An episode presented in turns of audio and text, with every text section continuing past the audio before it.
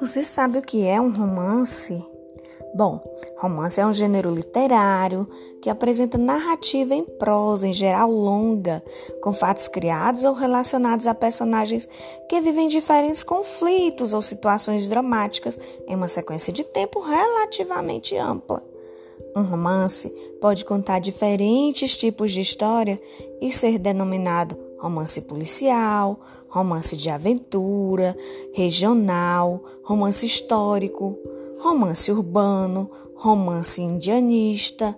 Na literatura, os textos que abordam histórias de amor são chamados romances românticos, mas não necessariamente o romance gênero precisa ser uma história romântica. Na maioria das vezes, não há nada de romântico.